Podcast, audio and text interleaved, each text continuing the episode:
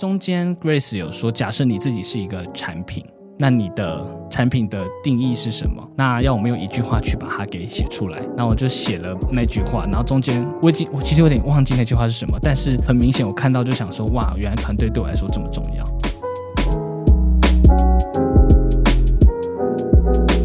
职业初期，我真的是不断在累积能力这件事情，然后价值这件事情，其实我一开始真的没有认真去看见，但是越活越大，会发现我必须要自己的核心竞争力。那那个东西不会是你只要去学就会学会的能力，而是你本来可能就拥有。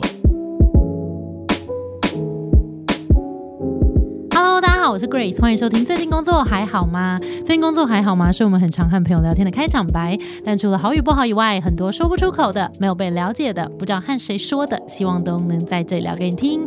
节目每次会邀请一位在职场上努力发光发热的来宾来和我们聊聊最近的工作与生活。今天非常开心邀请到 Adam 第二次回到我们的节目啦！啦啦啦！好，我们先简短的做一个前情提要。Adam 呢，上一次来聊的时候，刚好是在一个跨领域转职成功的。一个阶段，那现在呢？他其实身份是在 Cake Resume 当猎头，那他过去的经验其实是行销，所以他是成功从行销转到猎头，而且最近就是工作了。差不多刚聊九个月了嘛，嗯，好像有一些近况可以更新。然后，因为他现在刚好有身份的转变，变成猎头，哎，那我们今天就可以好好来聊一下，从他过去转职、跨领域转职的经验，然后跟他现在又用一个不同的视角来看人才的市场，我们是怎么看人的能力，然后怎么看人的价值、能力跟价值，我们可以怎么样在职场上面更好的累积。所以，我们今天就要好好请 Adam 来跟我们聊聊能力与价值。那赶快邀请 Adam，还是让你来自我介绍一下你自己。嗨，大家好，我是 Adam，然后现在在 Cake Resume 担任猎头的角色。那的确就像 Grace 讲的，我之前就是从游戏业的行销待了大概四五年之后，转职到了猎头这样子，大概已经九个月了。最大的体会应该是不喜欢的事情真的变得少非常多哦。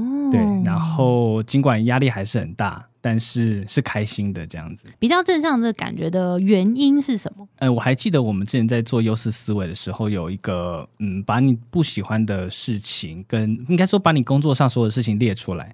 那我有发现，可能写贴文啊，或是有一些我不喜欢，就是从零到一，嗯，去写一些贴文也好啊，或是 run 一些 campaign 也好啊，这个对我来说其实是比较吃力的。嗯，那转换到猎头之后就没有类似的事情。但是更多的是学习取代了这些让我觉得不快乐的地方吧。嗯，目前来说还蛮开心的。哦，太好了！因为刚其实我们小小 catch up 了一下，就在录音之前，然后 Adam 就说，其实现在的状态有一点像是，其实这挑战也没变少，压力也蛮大的。因为其实他猎头就比较像，我们等下可以多聊一点猎头这个工作。但是猎头简单来说，它其实就是一个业务。它等于是把人这个产品卖给公司，会有蛮大的业绩压力的。跟过去的行销职务来说，它其实挑战不太一样。但是感觉上是你换到了一个比较适合，不管是我们讲天赋，或是你接下来想要发展的这个方向是比较符合的，是吗？我之前有稍微厘清过我的天赋嘛，其实也有发现我自己在人这块其实相对的比较擅长一点，包含跟人的一些深度关系的建立也好啊，或是啊可以对伯乐，然后还有个别啊个别，那就是或是关联关联也可以让我对交往，就让我可以比较知道。怎么跟人去相处，或是做更深入的一些交流等等的，所以在这块的话，猎头就能够发挥的蛮好的。嗯，想要延伸问一个东西，就是很多人在想说，想要做跟人有关的工作的时候，第一时间就会想说啊，那是不是人资啊？是不是业务啊？是不是猎头啊？那你自己实际走过这个转换，你觉得怎么回答这一题？老实说，那时候有点确定我的方向是想要跟人有关系的时候，有飘过 HR 的选项。对，其实我同时有在看。后来选择猎头，原因是因为我觉得猎头可以帮助我把我的视野扩得更大一点。嗯，可能用产业面去看人才的东西也好。那未来会不会回到 HR？其实也完全不排斥。嗯，所以其实。我我觉得我当时如果选择 HR，我可能也不会后悔。嗯，对，因为一定有学习的地方。嗯，对，可能我只是选择了其中一条，就先试试看了。那个方向性比较是啊，我对人的发展有兴趣，那我就往跟人发展的这个方向靠近。嗯，然后我就有先踏出那一步。哦，对，好，我现在想要先聊跨领域这件事，因为其实从行销转猎头业算是转蛮大的，然后很多人在转跨领域转职的时候会有个担忧是。我跨领域了，我是不是因为没有那边的经验，我会是从零开始？而且我是不是会被减薪？嗯，我薪水是不是没有办法谈高？你的经验是，结果来说没有。而且就是反而谈高了？对了，就很是强呢，赶快分享一下。我觉得可能还是要从本质去看，就是当你要转职也好，我觉得先去拆解你本来的那个职能到底是什么。那行销就是卖东西嘛，啊，可能大家联想业务也会是卖东西，只是他们可能呃有点面向还是不同。猎头还是有卖东西的区块，嗯，其实行销技能其实就能蛮好的去运用到猎头身上，嗯对对对先找到那个最大交集的部分，其实就是卖东西。可以这样说没错。嗯，然后你再慢慢的把一些零零总总行销的技能试着去用看看，万一用上了就赚到了。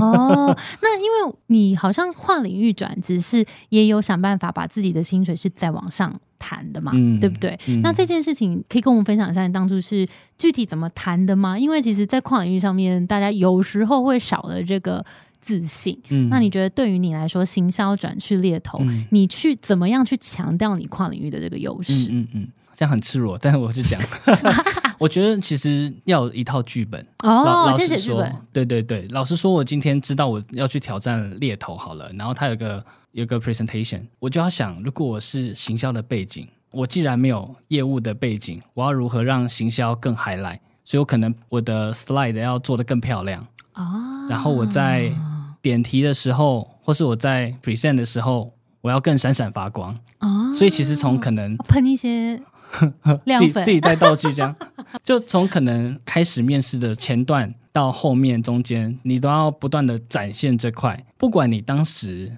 有没有真的那么有把握，你都要说服自己，嗯。才能够去说服别人，嗯。你可以做这件事情。这，其实是可以练习的，可以练习的，我觉得。嗯，我觉得有个重点是，当我们要跨领域转职的时候，其实面试官可能也会很开心你有这个跨领域的优势，但是他也会有一个担忧是，你如果没有对应的经验，会不会造成困扰？对，完全是，所以你的自信能够消除他对于这个困扰的担忧。但是这个自信是不是也不完全只是表面上看起来很有自信，跟穿的很有自信，跟讲话仿佛很有自信？对啊，因为之前阵子也是经历很大的迷惘嘛，所以就是你在那时候就是要把很多东西收集起来，嗯什么东西能建立你自信，所以你一定要先去了解猎头到底在做什么，嗯然后你过往的技能到底哪些可以运用上，嗯然后你要尽可能的清晰化那个未来的工作内容。嗯你才不会进去的时候显得落差的大，嗯因为其实尽管我已经相当的认识，然后做过非常多的功课跟资料，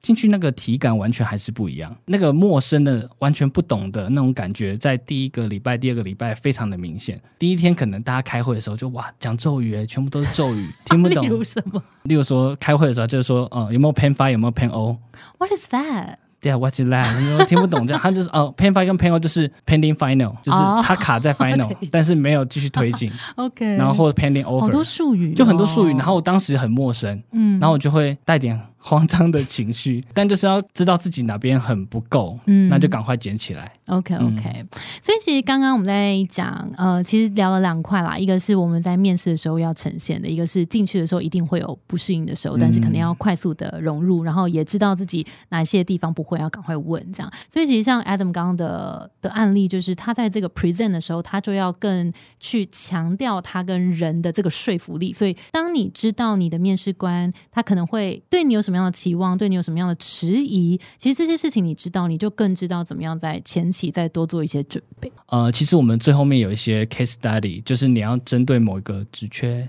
去找一些合适的人选。嗯那我在分析人选的时候，我是分析了很多人格特质的部分，例如说，诶，他会有这样的表现，或者他是这样子写的，可能他是怎么样的一个人。哦可能我在还没有看到本人或是跟他聊过的时候，我可以透过履历的自传也好，或者他的 summary 就可以感受到这个人是什么样的特质，这点或许是蛮加分的。当、当时哦，而且这真的是蛮运用你的天赋的耶，嗯就是那种对人的关联嗯，的那个感觉，就真的是蛮有趣的，就是在跨领域上面真的变成一个优势了，嗯嗯，很赞呢。好啦，那进去你也成为猎头九个月了嘛，我相信也看了很多的 candidates 了，嗯那我们就接下来赶快来聊聊，你们怎么看待能力跟价值这两个？你怎么看？我觉得入职大概一到五年之间的人，我们都会蛮看他的硬实力的。嗯。就他到底会什么样的技能，他有没有做过什么类型的产品，技能类型的，我们都会把它看作能力。嗯。那价值的话，附加的东西吧，例如说沟通能力也好啊，或者是他有很强大的学习能力，嗯，他一直在公司的内部里面转换产品，但又都做出成绩，嗯那这点都会是软实力的展现。哦，所以你觉得能力比较像硬实力，然后价值可能是加上这些软实力带来的附加价值。但可能有时候软实力也是你的硬实力，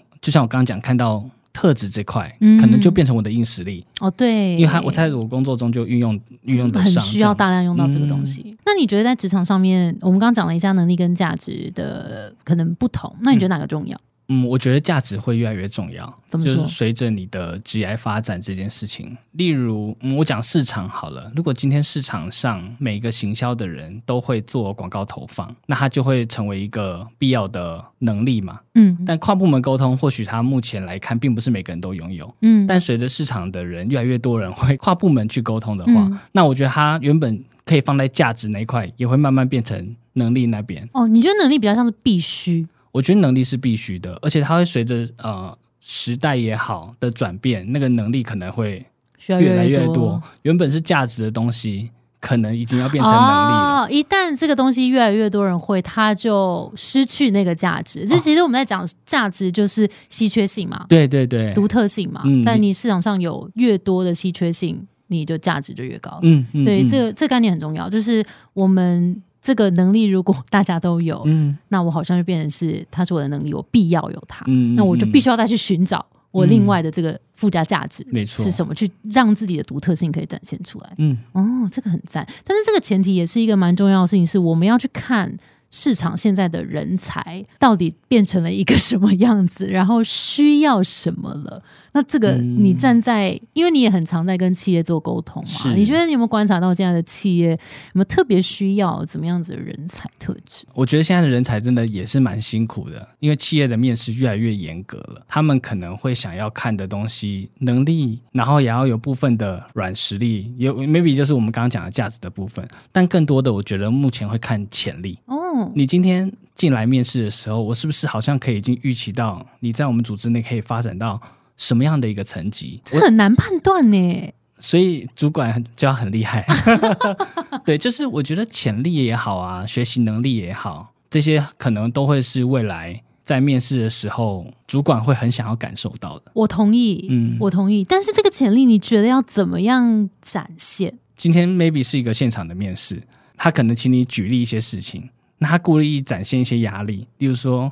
嗯，Grace，那我觉得这行不通，他可能就会看 Grace 的反应。他今天并不是说 Grace 一定要提出一个解决的办法，他想要感受这个人愿不愿意去突破，嗯。或是愿不愿意去面对压力的时候，他怎么怎么展现？对，所以一定也越来越多企业会问很多什么，啊、你最沮丧的时刻啊，过往不开心的时候，哦其实都是想要了解你怎么去面对，你的反应到底是什么。嗯那有时候这些东西你可以去 re 好的嘛，嗯，所以他现场一定有时候会再施压给你，主要就是要看出你那个真实的反应。其实我觉得这件事情真的蛮重要。大家有时候听到这个好像又有点害怕，但是我必须说，这个如果企业愿意这样做，其实是很用心的。对，嗯，如果你是人才的话，你反而要觉得说，其实这个公司很重视你，对他，想要知道你的全部。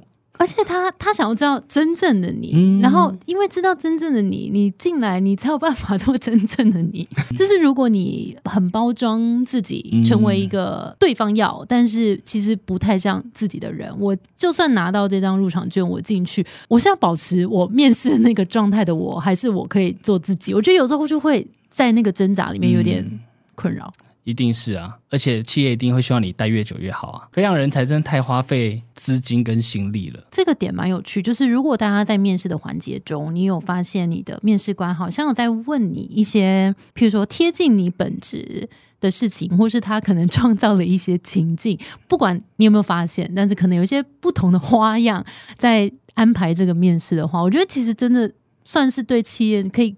如果是我，我可能会替他加一点点分，因为觉得哎，其实你蛮重视这个招募的过程。没错，就是大家也可以从这个招募的过程，你会感受到这间公司是一个怎么样的公司。那你也可以决定你要不要进入这间公司。我们刚才聊这个能力跟价值，刚好也是我们最新的这堂课程优势定位要讲的一个很重要的观念，就是也蛮希望大家在职场上面累积我们的能力。也累积我们的资历，那蛮重要的事情，我们怎么样累积我们的价值？因为我觉得价值比较不会因为时间。而退去，而且它比较能够创造那个溢价的空间。那那个溢价的空间，就是我比较能够创造价值之后，我才有办法把我的价码谈高。那那个价码当然包含呃你的薪水，或者是说你如果是在外面接案或是创业，你怎么样把你的产品或是把你的服务卖得更贵？我觉得这个是你清楚你提供的价值的时候，你就能够来做这个定锚，然后再慢慢把这个价值提高。所以这也是我们新的这堂课呃想要带给大家。然后刚好上次有邀请 Adam 来。体验嘛，来做封测。我们来聊聊，在这个优势地位这堂课的封测当中，你的印象最深刻的环节是？我觉得 Between Course 设计的课程都还蛮擅长设计很多工具也好，或模组等等的，所以我也比较有机会去审视自己目前的状况。嗯，对对对，因为毕竟我是自呃很有自信满满的加入了。就是现在的公司，然后做现在的一个位置。对，那过了一个九个月，那我就想说，趁机也做了一个阶段性的小整理。嗯嗯，对，所以其实一开始也有定了一些目标。让我最印象深刻的地方，应该会是在盘点一些软实力的时候，Grace 就说：“那你们选完三个之后，现在让你们选一个你们想要但你们没有的。”然后想说，我选不出来，然后他就就是就压着我的头逼我选这样子。嗯，然后我就选了就某一个项目这样子。然后他说这就是你想要你没有的，那我想说对，因为我选的是一个 呃专注，然后目标目标导向，能够持续向前，确实是我比较缺乏的，就我好像就是被人家一棒打醒的感觉。那你当下心情是？我就觉得哇，的确是我没有，但我却很想要，所以可能默默的也在渴望这件事情，自己却没有发现，这样的盲点就能被点出来，我觉得超惊喜的。哦，所以在那个环节，你觉得有可能经过之前可能优势思维，或是这一路你还蛮擅长，已经蛮知道自己擅长什么，然后你自己的优势在哪里了，然后比较像是在这个小小的环节当中去定义、去发现说，那我现在可能盲点在哪里，然后可以努力的方向。那你后面有想到一些可能可以做些什么的一些 action plan 吗？Action plan 哦，呃，给自己定一些目标啊，例如说今天要打几通电话啊，要联系几个客户啊，然后要持续关心人选啊，等等的，就动力就突然间又又起来了一点点那种感觉。好，那再来就是，那你觉得刚刚是印象深刻的吗？那你觉得最有收获的呢？最有收获哦！我讲一下我的目标好了。我那时候其实 Grace 会希望我们把目标定在一年内，因为他会觉得这样子更具体。这也的确是因为我原本定三年的目标，其实 有点虚无缥缈。对，但我希望半年内能够成为一名帮助团队成长的猎头。嗯，那呃过程中可能在盘点各种实力啊，利用各种工具啊，在列东西的时候，我都没有意识到我在列的东西都是跟团队有关。然后中间有个环节是要去收敛的时候，我就突然间写出来，发现原来我这么在意团队这件事情。哦，就好像透过写出来，然后自己又看到，才又认定自己团队对自己是非常重要的。因为中间 Grace 有说，假设你自己是一个产品，产品的定义是什么？那要我们用一句话去把它给写出来，那我就写了那句话，然后中间很明显，我看到就想说，哇，原来团队对我来说这么重要。其实我那时候在封测的时候，我有发现，就是 Grace 在设计课程的时候，真的我觉得蛮深入的。我有发现你很爱用各种工具去交叉验证，例如什么？例如说，呃，你会请我们盘点完我的软实力，然后盘点完我的硬实力，对，那他们加在一起怎么办？就是嗯，会有什么发展？好啊，那现在再来，我们来对应现实生活中你遇到的困境，它能怎么用？对，谁没用？没错之类的。我觉得你很爱交叉去验证，对，验证，然后它就会产生一个排序，没错，就成了。对，因为我觉得我在设计课程的工具，我最讲求一件事情就是要使用。嗯，因为我觉得这些工具唯有在帮助到我们的时候，它才真正产生价值啊！你看，因为跟价值有关，我觉得所有东西我都觉得它一定要产生价值才行。然后我觉得大家如果都花时间来上课了，就是真的，你一定要带走一点什么。嗯嗯。然后有些时候我们会主观的判断嘛，所以我就觉得其实这个验证的过程，哦，我好像一直都是用打造产品。的思维去做，思维在做所有的事情，然后也是包含，其实我们自己在设计我们的职涯，也是很像在打造一个产品，跟我们自己就很像一个新创公司，就是因为我我可能。不知道我现在商业模式是什么，但是我知道我可能有一些优势，但是我可能试试看在这个地方展现是怎么样。那我就需要一些验证，假设验证，假设验证。所以我的课程就是会不断的一直问自己说，学生从这里可以获得什么？那再加逼进来会获得什么？但是又不能太复杂。我觉得这点真的是非常困难，但是我觉得你好像也很 enjoy 这件事情。我跟你讲，我觉得很怪。我今天就和同事们说，我很喜欢设计学习单。嗯，是我最喜欢的环节，就是我很享受去想象大家上到这边的时候会有什么样子的感觉，嗯哼，跟他有什么样的收获哦，然后成为你下一次可能在优化产品的一些养分之类的。恐怖，对啊，就是换位思考这件事情，好像就是蛮开心的，蛮开心。发现这件事情，然后发现自己重视团队跟。你现在的这个 match，跟你可能会有想要做出一些什么样子维持现状，或是要做出一些改变吗？就是这个发现带给你什么？因为其实猎头他其实是还蛮能够可以自己作业的，因为他毕竟是一个业务的职位嘛。那如果说我看到我的团队对我的重要性，那我是不是能够增加多一点交流？哦，那是不是对啊？是不是能够跟啊身旁的同事多点互动等等的？我觉得这件事就是或许会有不一样的收获，因为毕竟团队这件事情对我来说这么重要。哦，那会不会也在我帮助大家的时候，我也一并成长了？而且他默默就变成我的溢价。哦，真的吗？怎么说？因为猎头或是业务，他不一定要有团队意识，他或许一个就是你是你的 differentiation。对他，如果他能自己一直往前冲，业绩冲很高，其实他是一名出色的业务吧？是对。那如果这个业务能够为团队着想。带来更大的价值，就会成为的溢价策略。我觉得很赞呢。所以其实你这个历程走完，你就找到自己的溢价策略嘞。会不会是课程设计的太好？哎，少在那边。先跟大家大概讲一下，我们这个课程的设计是分大概三大步骤啊。第一个是整理自己的核心竞争力。那所以刚刚。Adam 先讲到说，呃，对自己有一个惊喜的发现，其实是从盘点自己的核心竞争力的软实力那边而来。然后刚刚讲到，呃，最有收获的，其实就是第二个步骤，又是定位这一块的，找到自己的产品定位，跟找到自己产品的独特性。嗯，那找到自己的独特性，也就是呃，是一个很擅长照顾团队，让团队去发光的一个猎头的这个有点像这样子的状态。然后其实它就会衍生到第三个步骤，就是。呃，溢价策略，那我们怎么样把这个溢价策略再展现出来？就是第三个步骤，所以感觉你在第一个步骤跟第二步骤就有蛮惊喜的发现，嗯。那你觉得你自己上完这堂课，什么样子的人会适合上这堂课？因为我是上完优势思维嘛，其实我把自己整理了一下，嗯，所以我对于自己的认知有一定程度了，嗯，那我其实会蛮建议，不管有没有上过优势思维啦，你对自己有一定程度的认识，或是你在职涯里面，你在某一个位置已经有一阵子了，凭借你对自己的了解，你还想要再多一点的用不同的工具去刺激自己的想法也好，或是看看不同的可能性。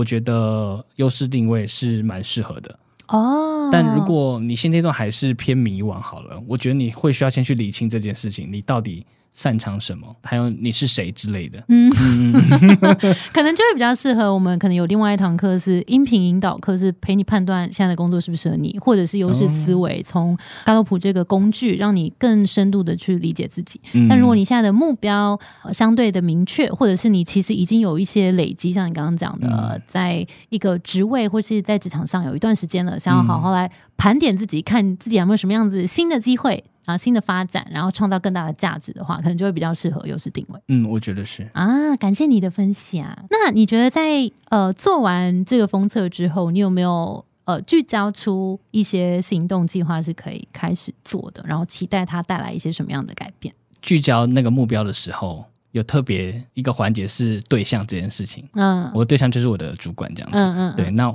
我给自己的目标可能就会像是我要更勇敢的对主管提出建言，啊，尤其是针对团队成长这件事情。嗯这件事情是我可能首要想要做的。哦，因为嗯那个其实也是我们刚刚在讲第二个步骤又是定位里面，其实第一个我们就在讲利害关系人嘛，就是你今天想要做的这一件事情跟谁有关，嗯就是你展现的这个价值要对谁，因为我们一定要先知道对方是谁，才知道我要做什么。嗯所以你觉得你在就是你在做行销的时候，你可能你的利害关系人可能是谁，然后你是在怎么样去展现你的能力与价值，然后你成为猎头之后，你是利害关系人是谁？然后你是怎么呈现你的能力与价值？就以前在做行销的时候，好了，因为毕竟我其实是一个也是零到一重新学习行销的人。嗯，，对，那踏入游戏业的时候，其实我什么都不懂，嗯，所以我的利害关系的可能就是我的直属主管，对。我要让他知道我其实是可以做行销的，对，所以我要开始而且你一去直在重复这件事情，对，我在告诉别人说我可以做这件事情。对毕竟我在做行销之前是做咖啡的。哎，其实我发现这是你的专长，哎，对啊，我哦我就是一直在找罪受，我没有啦，就一学直在新东西，对对，在学习新的东西，所以我可能第一关是这个。那一旦我对行销有一定程度的了解之后，那我可能要接受更大的任务了。对那这时候可能就不是我的直属主管了，对可能是别的部门派别的任务。那利害关系人可能就会是别的部门的主管，对或甚至是我的大老板会看这件事情。没错，所以利害关系人可能不只有一个。没错，那这时候可能 maybe 跨部门沟通变成我一个需要培养的能力，没错，这也是我在那时候学到蛮多的。嗯，对，那后来我到了新创公司，只有十几个人，我利害关系人就是我旁边的老板，他就坐在我旁边，嗯我可能要讲更多的商业策略。对，那为什么我会发现这些事情？就是因为我要更多的跟老板交流，然后我去听他的到底要什么，嗯，然后我才发现要找商业策略这件事情。为什么会讲到利害关系人这件事是？也是因为我们也蛮多听众，嗯或是学员，有时候会觉得自己很努力工作，然后埋头在自己的工作里面，但是会觉得我自己的价值好像都没有被同事或是被老板看见。嗯，那我觉得这个时候就会很需要回来盘点人，就是利害关系人这件事。就今天嗯如果我都要忙了，我不能瞎忙啊，对吧？今天我觉得不是要争夺。呃政治权利之类的对对对，嗯其实不是，是哦，当我们有这些真的我们贡献的，嗯其实我们贡献了多少，我们也要嗯让团队嗯知道我们做了这些事情，嗯不然就是也容易被变成觉得是可能忽略。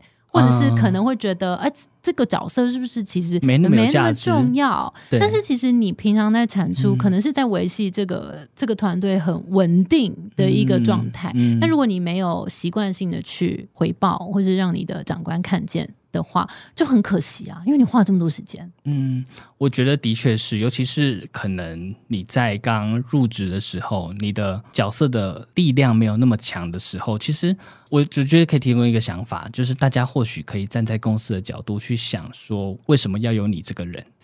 这个其实蛮难的，对。但是如果能试着去想的时候，或许你会比较知道说，你的主管会想要做这件事情，是因为主管的主管怎么想的，然后你才会知道说，其实你应该要做的是什么。嗯，那有时候只想着我的主管要我做什么的时候，那格局反而变小之后，对对对，你会做的很迷惘。嗯，对，对，没错，就是去看这整个事情的本质的目标嗯是什么。那我有没有对应到这个目标？但有时候的确，我们如果太在意个人的建议或是个人的一些主观的判断，嗯就会来影响到我对应这个公司的价值。嗯那我觉得反而会让自己判断很乱而且我觉得这是呃普遍人才不一定有的价值，哦能够大局思考的人。对，我觉得嗯这也是为什么我们在课程里面要把人，就是利害关系人这个概念，要在优势定位的时候，就第一步我们要先做这件事，就是想要陪大家先静下心来，先看一下说你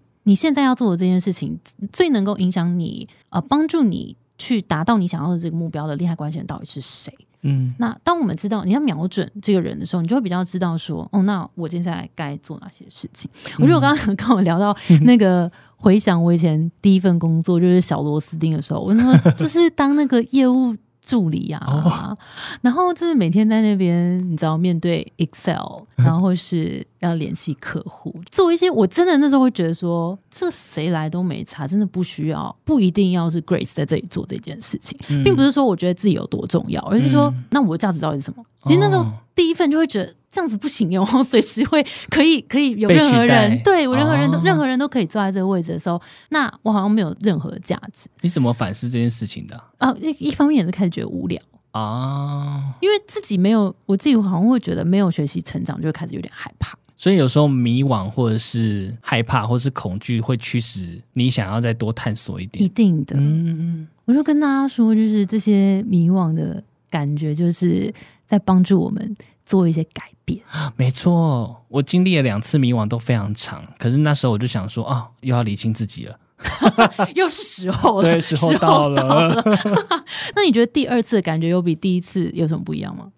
面临第二次的时候，第一次第一次转职的时候，觉得哇，行销可能是我接下来想做的，OK，就做到后面行销，觉得嗯，是我想做的吗？问号问号。对，所以那个迷惘其实蛮重的，因为其第二实次吗？第二次的迷惘其实比第一次重的还要来得多。哦，对啊，因为我们那时候还就是刚出社会，所以会觉得说，哎，要早点找到自己命定的工作。但其实其实没这件事情，对啊，所以第二次迷惘反而是否定那个命定这件事情的时候，那个迷惘更重。哦，因为就反驳了你原本认识的这个价值观，对你以为有这个东西，没错然后当发现没有说，什么？对，是没有命定哦，从字典拿掉。哎，那你觉得岁数跟你看待迷惘或是看待价值有任何的关系吗？你自己体验起来，譬如说二十几岁跟到三十的这个迷惘有不一样吗？我觉得，当然随着年纪，你能够承受的那个迷惘或失败的那个能力再更高一点，哦，你觉得更高？因为你成长啦。